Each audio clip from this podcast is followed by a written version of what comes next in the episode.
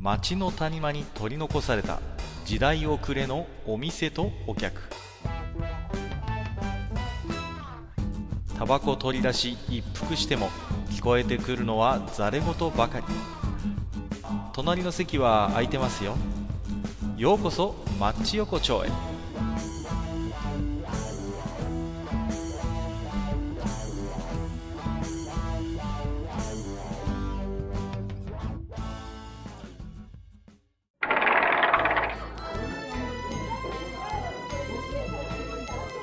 大将まだやってる？ああ、そっか、いらっしゃい。はいはい。どうぞどうぞ。どうもどうも。いや、すっかかりご無沙汰してしまってね。ええええこちらこそ。本当にね。ええいやええ、まあ何ですか。もうはい随分とね、暑くなってきて、ね。ええはい。あの、ビールが美味しい季節になってきたな、なんていうことをね。そうう。ん。去年の今頃は確か冷やし中華あたりで揉めてた気がします、揉めてたね、冷やし中華でね。そうそうそう。揉めました、確かに。まあ、あのーなんていうんですかね。まあ、大将の店は、まあ、ビールしは置いてなくて、焼酎専門店っていうことなんだけどもね。ええまあ、ええなんですかやっぱりあのー初期払いじゃないけども、この前ちょっとね、えっ、と、ちょっと仕事関係の方とね、ちょっとあのー一杯飲みに行ったわけですよ。はいはいはい。10人以上いたのかな ?14、5人いたと思いますけどもね。うん。まはいあ、割と若い方から年配の人までいてね。ええうん。居酒屋で、まあ、あのー飲んでたんですよ。でええ、僕結構ね、あのー生ビールがある店でも、僕結構瓶ビール好きなんですよ。実は。はいはいはいはい。うんうん。で、結構瓶派なんですよね。うん。で、まあ、あの、じゃあとりあえず、じゃあ僕、瓶ビールでっていうことで、ビール頼んだんですよ。うん。そしたらね、大将聞いてくれる？あのね、まさかの小瓶ですよ、小瓶。びっくりしちゃった。久々に見たよ。もこれはなんかう、最近あれじゃないですか。ほら、うんちょっといいビールイコール小瓶ってまあまあまああ。まあ。いや、でも僕が普通に飲んでたのは黒ラベルだからね。あの、普通のビールなんですけど、まあね、ご存知のように、大将、大瓶、中瓶、小瓶ってあるわけですよ、瓶ビールはね。うん。はいでさ、いや、久々に小瓶見てさ、お前まだいたのかよっていうね。あのーでついつい言っちゃったっけ、おいおい、ちょっと、ピンサロじゃないんだから、ちょっと小瓶は勘弁してくれよみたいなことを、ポロッと言ったら、あのー年配の人にはちょっと受けたんです。まあ、なるほどね。40代、50代に受けたんだけど、20代とかは、は？みたいな感じで、えどういうことですか？みたいな。カッカさん、どういうこと？みたいな感じで聞かれて、あ、あ、そうか、ちょっと世代の差がね、まあうん、まあこれね、ご存知の方もいるとは思うんですけど、昔はね、割と、あの、エッチのお店が多かったんですけど、あの、うん。ビールの小瓶っていうのはね、ちょっとした入場券代わりだったんですよね。こう、まあ、ね。そうそう、ピンサロの、まあまあサービス料金なんだけどサービス料金じゃないっていうことで、うん。そういう仮初めの価値を与えられてですね、あの、ビールの小瓶が3000円とか4000円なんていう、そういう時代もね、まああったもんですから、思わずそういう話をしたんですけど、まあお若い方にはちょっと通じなかったとい。うことなんですけれどもね。懐かしいね。まあまあまあまあね。うん。まあ、ええでもね、今、今めったに見かけないですよね。あのー小瓶は。あああまあ、いわゆるさ、うんなんていうの、あの、小瓶とあの、多分、大瓶も知らない人いる大瓶も少ないね。もう、ほとんど中瓶じゃないですか、今、瓶ビールって言ったらまあ、いわゆる普通のビールだったら。うんうんうん。だからさ、ビールの瓶に取っ手がついてるとか多分若いですよあね。あったね。あのー、大瓶よりさらに上のやつね。そうそうあー上のやつねそうそう。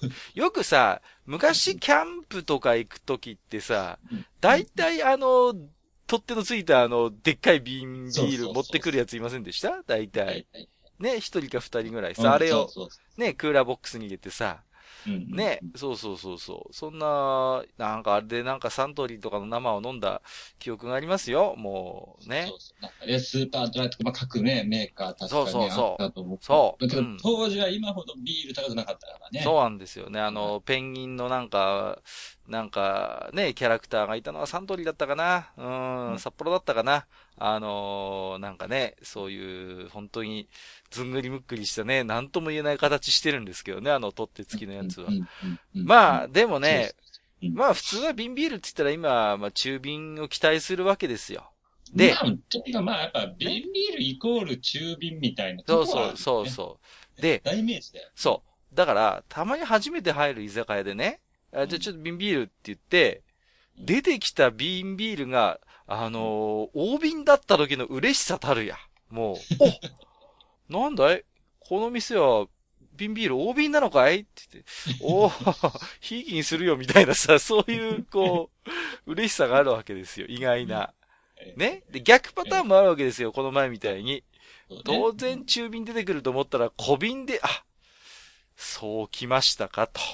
いや確かにね、うん小瓶ほんと見ないけ？ど。見ない、まあ、あのーよくあるパターンとして、ちょっといい店とかだと小瓶っていうのはありますよ。あのーよくホテルとかのレストランで、瓶ビールっていうと、まあね、未だに生き残ってますよ。小瓶はね。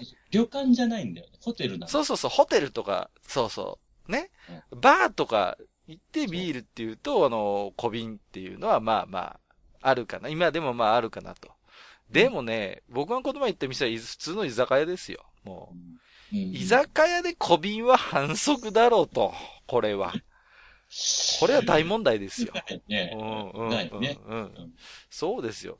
だって今時喫茶店だってビール頼みは普通に中瓶出てくる時代ですからね。もうねあー小瓶と来たかということでね。ねこの、ね、大将はあれですか、こう、瓶ビール頼む時とかあります？こ僕はね、基本的にね、あれなんだよ。あのーまあ、最初はね、みんなビールで合わせる。うん俺俺ね、どちらかというとね、ビール苦手な方なんですう。ああ、あんまり、僕もそうです。あんまりいっぱいは飲めないんですけどね。そう、あの、僕はビール飲むと幽霊が憑依するから。何ですか、それ。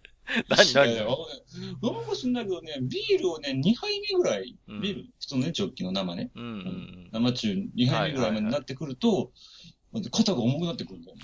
うん。なんか前も言ってたね、そういえば。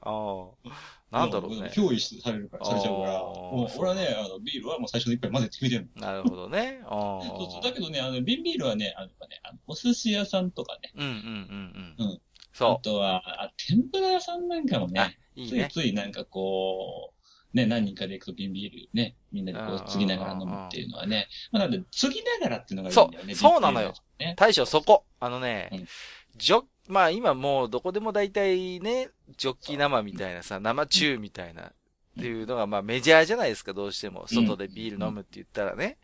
でもさ、あのーこんなこと言ったら怒られるかもしんないけど、まあジョッキにはジョッキの良さはあるよ。あるんだけどうん、一人で静かに飲むときにね、ジョッキは似合わない。これは。そうだね。うんうん。似合わないしうん、やっぱり何人かで飲むときも、正直瓶ビールの方が間が保てるんですよ。ああ、わかるわかる。あの、一回ね。そう。一回コップに注ぐっていう、あの作業がね、実は結構大事だと僕は思ってましてね。うん。まあ、一人で飲むときだってそうですよ。あのー自分でこう、ふとね、あ、コップにビールがなくなった。じゃあ、注ぐかって言ってさ、ちょっと、ちょっといじけながらこうね、こう一人で、ちょっといじけながらこうあのね、コップにこうビールを、瓶ビールが注ぐっていうの、あれがいいんですよ。いや、わかるわかる。もう、あの、うんで、最初の一口はもうさ、あの、うんキュッともう、あの、もう瓶ビールについてくるコップなんてもう 100cc 入るか入んないかそうそう、あの、よくね、あの、キリンとか、あの、アサヒのノベルティのやつですよ。あの、ちっちゃい、あの、ね。だからね、あのコップで飲むだけいいんだよ。あれでさ、クイってこう、い一気に飲めるじゃないですか。そうそうそう。あれがいいんだよね。こう、いや、まあ確かにジョッキグビグビもいいんだろうけど、あのね、コップでクイっていうのがいいっていうのがね。で、一杯目はもうクッと飲んでま、のそこでもうちょっとね、仕事とプライベート切り替わるみたいなさ。そうそうそう。なんていそこでちょっとスイッチみたいなね。ねそうあのね、儀式なんですよ。言ってみれば。そう最初の一杯っていうのはね。そうその儀式がね、なかなかジョッキじゃこう格好つかないかなと。そうなんで、ジョジョッキは確かにかっこつかないな。やっぱりあの儀式やっぱしね、瓶ビールとあのコップ。そうそうそう。あのあのコップね。そうそう。あのちっちゃいやつ。ね。そうそうそう。やっぱあれがね、やっぱね、様になるんですよ。で、なんていうのかな。まあ昔それこそ男は黙って札幌ビールじゃないけどさ。やっぱね、こう、ちょっと、やっぱりね、ポイントちょっとこう一人飲むときいじけながらこうね、コップに注いでクイッと飲むっていう、なんかその瞬間だけ俺も高倉健だみたいなさ、そういう。いや、それはちょっと言い過ぎだよ。いやいやいや。あの、でもね、なんか、そういう美学みたいなものをね。わかる、わかるわかる。ちょっとねだから、あの、瓶ビールを一人で飲むときって、あの、決してハッピーな時じゃないよね。まあ、そうなんだね。ちょっと、男はね、やっぱりそういう時がありますよ。こう、ね。そういう時に一人、クイッとこう、瓶ビールをついでね、コップについで飲むっていうのは、やっぱそういうことをしたくなる瞬間があるわけですよ。ところがだ、ねこ帰り際にね、もうなんか適当な中華屋とか、ね、汚い中華屋とかに入ってね。そうそうそう。で、とりあえず、とりあえずじゃあ、あの、餃子とチャーシューかなんか頼んでね。はいはいはい。で、チャーシューつまみにね、まあ、あクイッと飲むかと。形でね。うんいや、だから、ところが大将、その時に、うん。小瓶じゃ様になんないのよ、これ。まちょっと。おいおいとみんなお上品すぎるよね。そう、小瓶はね、ちょっともう、その時点でちょっとホテルの匂いがしてくるしさ。そうそうまあまあ我々そう、怪しい、小瓶っていうのは大体ね、あいつは怪しいやつですよ、あいつは本当に。風景からしてね。もう、ん何ですか、ちょっと。うん風景が、風景、な、な、なん、うんここつ、うんいいよ、いいよ、いいよ、どう。ぞいやいやいやいや、あの、ビール、ビール瓶っていうのはやっぱりさ、こう、頼もしい存在であってほしいわけですよ。ね？そうそうそう。やっぱ、よしよしと、この、そう、がっしとこう、掴んで、ね。コップに注いでっていうさ、うん。その、なんていうの？あのーある種こう、繊細かつこう、野手溢れる作業っていうのかな。そういう要素があるわけですよ。うん小瓶はね、あの、自分で注ぐのにあんなにかっこ悪いサイズはないですよ。そうだね。小瓶あのねビールの小瓶はね、とにかくお姉ちゃんに継いでもらうための瓶ですから、あれは。そうだねあれはね。そうそうそう。絶対そうシチュエーション的にはそういうところの瓶なんだよ、あいつは。もいや、だと思うよ。だってもう、あれさ、あれをさ、自分で継ぐのは本当に悲しいし、そうもうなんか、煽れよって言いたくなっちゃう。そう。そうなのよ。だったらもうさ、あのーあれでいいじゃないですか。あの、コロナスタイルでいいじゃないですか。もうコロそうそうそうコロナみたいにさ、もううそのまま瓶ガッと使ってガッと飲めばさ、まあいいけど、いやでもさ、普通にコップも出てくるしさ。だってついだってな上についてるんやろ、上に。そうそうそうそう。だから、あビールの小瓶が映えるのは、やっぱお姉ちゃんに継いでもらう時ぐらいしかないのよ。そうだね。だから一人で飲みに行って瓶ビール頼んだ時に小瓶が出てきた時のこのショックたるやね、もうね。まあ、は痛いね。痛い。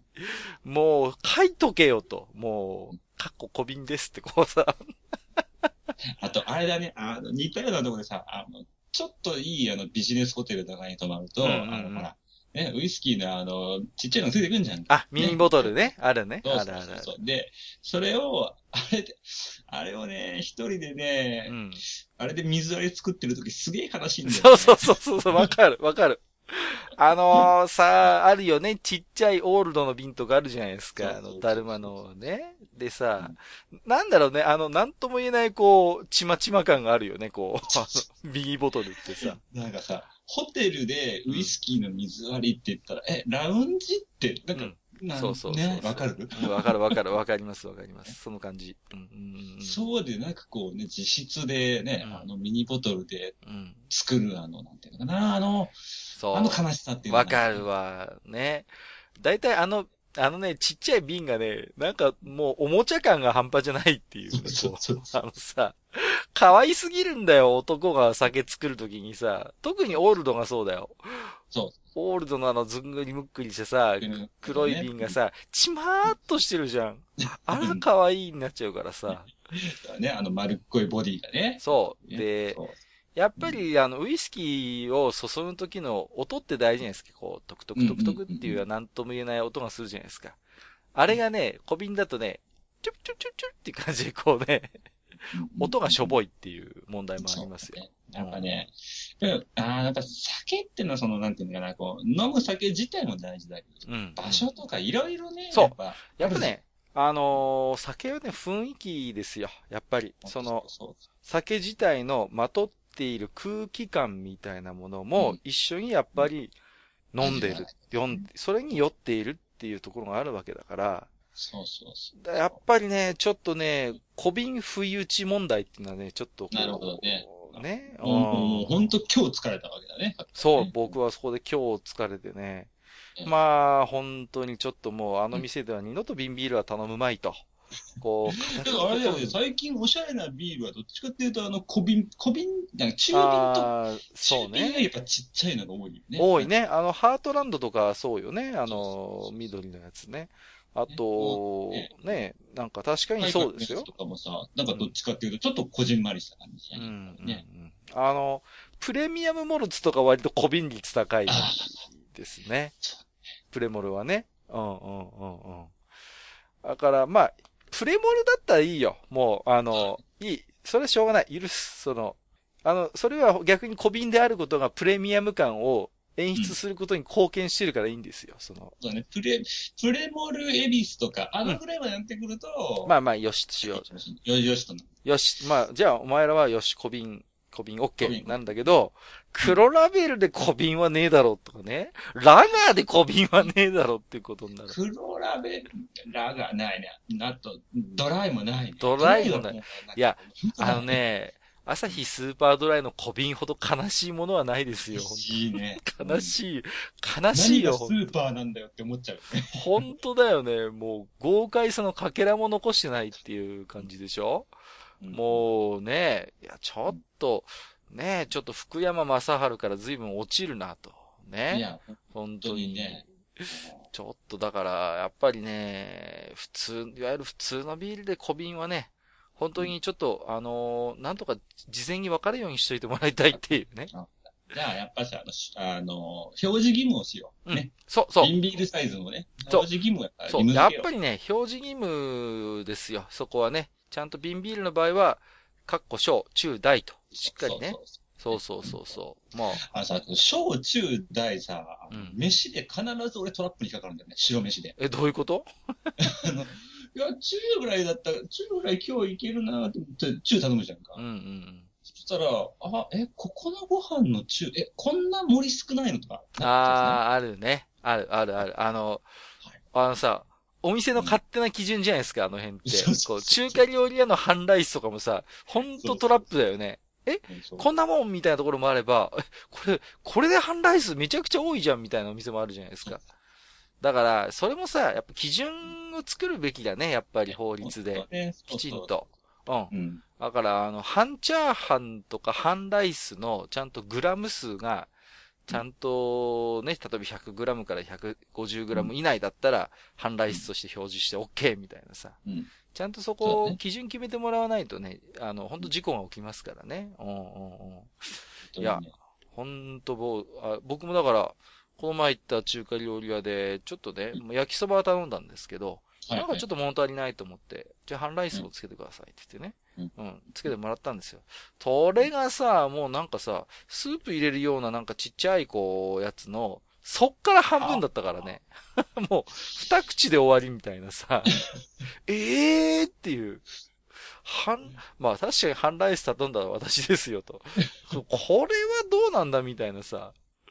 もうね、半、半々すぎるだろうみたいな、ちょっとそういう。調子乗って大とか頼むとさ、もう、これは日本昔話かって言ってたりするじゃん。そうそう。あのーあれでしょ？しゃもじでペタペタ脇を固めるあの、パターンのやつでしょ？絶対面白がってやったやろってあるあるある、ある。そういう店ある。もうね、ね。そうそうもうザーサイさんとかの力を借りないと、あの、登頂できないやつね。もう。絶対あの終わんないってやつね終わん。ないっていうのありますね。だから、まあ、うん今日はね、その、ビール大中小、まあうん、主に小瓶ですよ。ね、うんの問題っていうことで、ちょっとその辺ぜひね、あの、表示義務をぜひつけていただきたいということで、なるほど。まあ、あの一つお願いしたいということでね。そうですねうんうん。まあ、そんなこんなでね、大将、はい今日もね、町横丁に、最近置き手紙がね、増えてきたんですよ。増えてきた。あうんあ。じゃあ、そろそろ引っ越さないといかんな。いやいやいやいや、な、何よ、そんなに。そんなに恐れおののいてる。今日4通ご紹介なん4ですけど、通も来てる。すごいんですよ。えー、じゃあね、順番にご紹介していきますよ。はいえーまずはですね、毎度おなじみ、アマンさんからいただいてます。はいありがとうございます。えー、アマンです。とりあえずつけとけ。民族の闇を暴いてしまった大将が消されないことを切に願います。ということで、出た。これね、大将が前々回ですよ。のり弁問題の時にね、そうですね。のり弁当時ですね、これね。ついにタブーに触れたということでね。えー、もうね、やっぱりね、なんていうの、世の中、世の中のやっぱしこう、まあね、まあ、聖域というかタブーというか、うんそういったところにもどんどん気にね、もう切り込んじゃったねフロンティア精神にね、溢れてる番組なんで。本当にもうね、その辺のジャーナ、今やね、日本で一番こう切り込むジャーナリストといえば大将っていうことでね。ね。もうとりあえずつけとけっていうことで、あのね、多分廃棄される醤油やマネマヨネーズの量ってとんでもない量になってるわけですよ。これはね。本当に本ね。当ね、今日は気をつけないといけません、これは本当にね。考えないといけない。考えないといけない。えーと、まだいただいてますよ。はいえー、半兵衛さんいただいておりはい。ます。えーと、カッカさん、大将、こんばんは。えー、半兵衛です。えー、第45夜拝聴しました。えー、私はてっきり、海苔弁の醤油は海苔につけるものだと思ってましたけど、うん。昔から我が家は朝パン派で、それが当たり前だろうと思っていたところ、えー、学校に上がって修学旅行などで初めて朝食がご飯だった時はとっても衝撃的で、そこには小皿には醤油と海苔が。ここから海苔には醤油という図式が私に埋め込まれたのです。わら。えーでもまあ、確かに味は濃くなりすぎな気もしますね。先日別のポッドキャストでしたのですが、燻製醤油なるものが美味しいとか。へえ。ちょっと高いですが、味わってみたいものです。それではまた、といただきました。ありがとうございます。す。燻製醤油ですって。燻ね製。ええ、初めて。醤油をくん、なんでしょねいうぶ。す。醤油をいぶしたって。醤油、醤油いぶす。な、な醤油なんでしょうね、これね。ちょっと今度ね、調べておきたいですね。うん。ただね、まあ、正直海苔弁っていうのは、こう、まあ、どっちかというと安っぽい弁当なんで、まあ海苔弁にはちょっと合わないかもしれませんけれどもね。あいや、まあ、けど、その、なんていうのかな、まあ、醤油に海苔、まあ確かにね、わかんなくはないですけどね。うんうん海苔醤油のね。そう。あのーあとはあれですね。旅館の海苔問題っていうのが出てきましたけどもね。あの、大体旅館朝食ってあのービニールのあの細長い海苔ってついてくるじゃないですか。味付け海苔。ええあれがさ、4枚のとこと、海苔がね、海苔が4枚のとこと5枚のとこと6枚のとこがあるんですよ。ええ でね、今日のお、こ、しょう、あのー小瓶中瓶、大瓶じゃないけどさ、あのね、海苔4枚って、みたいな。しょぼっていう、あのーうん感じますね、僕は。いや、あの、けどさ、あの旅館飯のさ、旅館飯こそさ、とりあえずつけとけの典型だと俺は思う 正直。あれさ、とりあえずつつけとけのオンパレードだからね、あれそうね。なんだ。卵あって、納豆あって、海苔だお漬物あって、海苔？海苔だって。どうやって飯を食えばいいの？そう、梅干しもあったりなんかしてね。そうもう、あのさ、すっごい朝から頭使うよね。計画的に行かなきゃみたいなさ。そう。ついつい食べ過ぎちゃうんだよね。だって、普通にいつものペースで食べてたら絶対ご飯足りなくなるもんね。足りない足りないね。そうそうそう。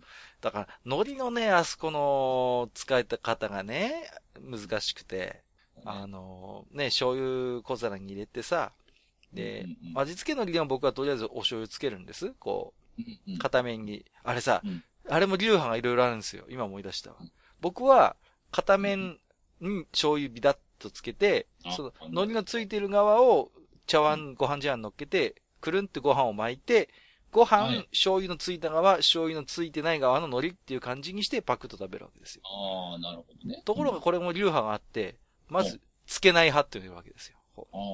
味付け海苔にはわざわざ醤油をつけないよっていう人あ、もいる。はい。かたや、両漬け派っていう人もいるんですよ。それ、いるだろうね。両面そうそうそう両面に醤油粉を、あの、つけて、やりそう。うん。しょっぱくねえのかなとか思うんだけどさ、いるんですよ。この、こういう人もいるね。世の中にはね。だからこのね、旅館朝食の海苔細長いビニールパック問題っていうのちょっとこれまた後でね、これは一回真剣に討議するべきかなとね、思ってますけども。ね。はい。えー、半兵衛さん、ありがとうございました。はい。次、えっ、と、ムッシュさん、いただいてます。えっ、と、いつも楽しく拝聴しています。初めて置き手紙させていただき、あ、初めていただきましたよ。ありがとうございます。はい。えー、第46夜、えー、はい双子パスポート制度はいいですね。いい考えですね。うんえー、我が家においては、三つ子が、あら、三つ子。わ文字通り背にのしかかっているので、三つ子パスポートで優遇されたいです。春巻きも三つ欲しいです。父には生中を生大にしてほしいです。起きた。はい。ということで、ムッシュさん、なんと、三つ子ということでね。これはもう、大変大ですよ将ね。これはもうゴールデンパスポートでいいんじゃないですか。もいや、本当に、多分ね、もう生命保険の量とかも安くしていいと思う。いやいや、ほんとね。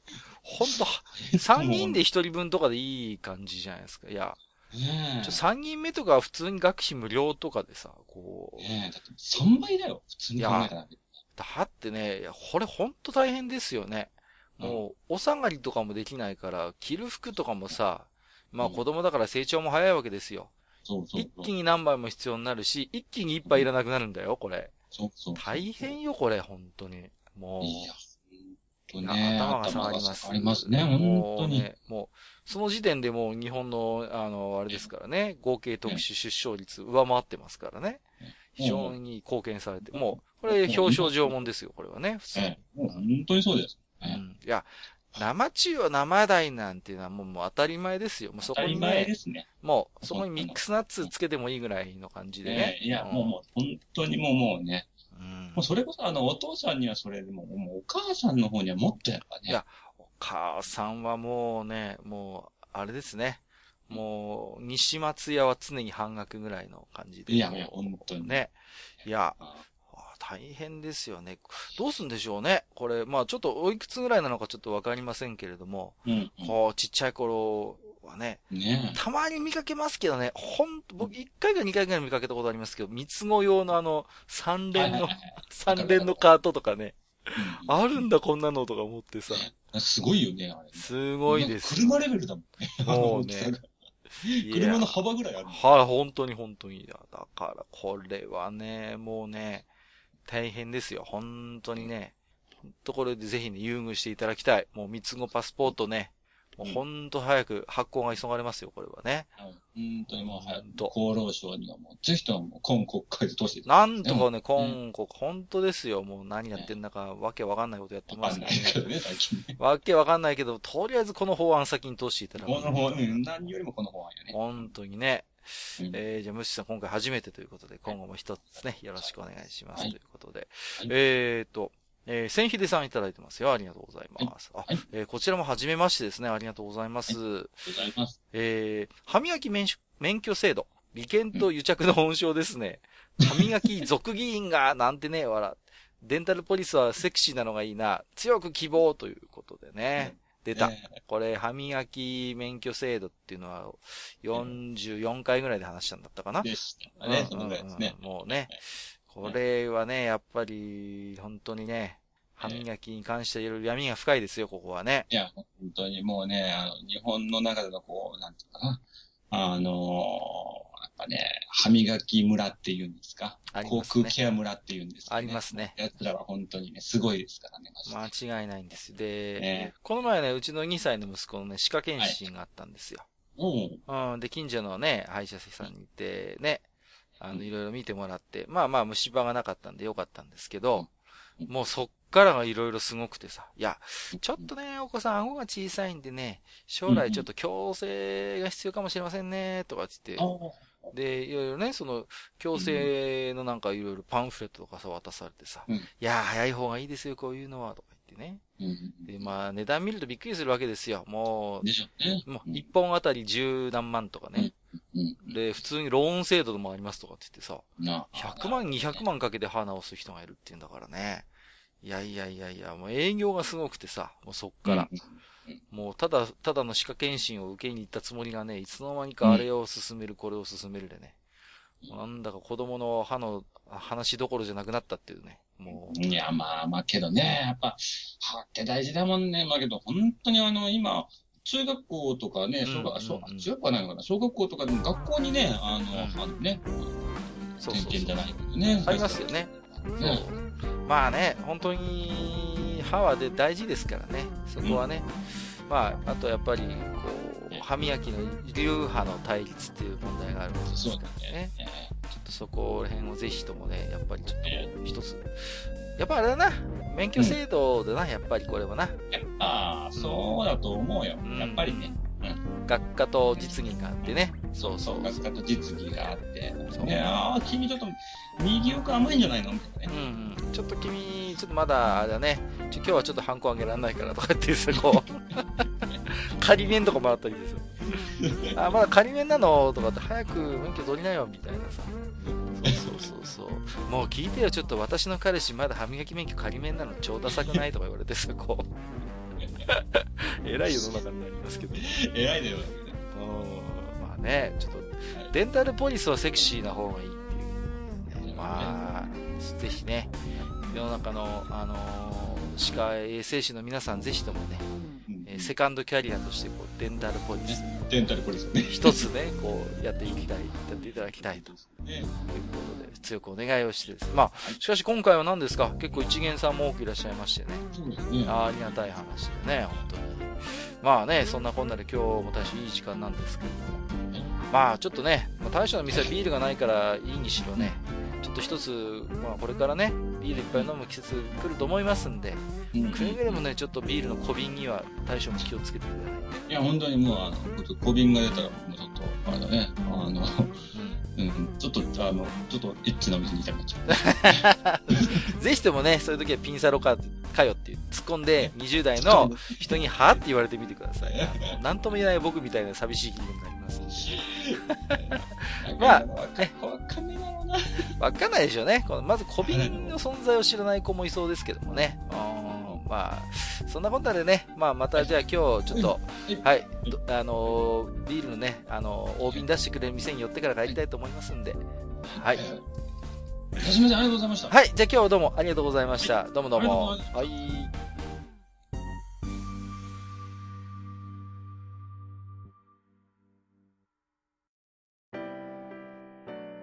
おっさん二人でお送りしているトークラジオ、マッチ横丁。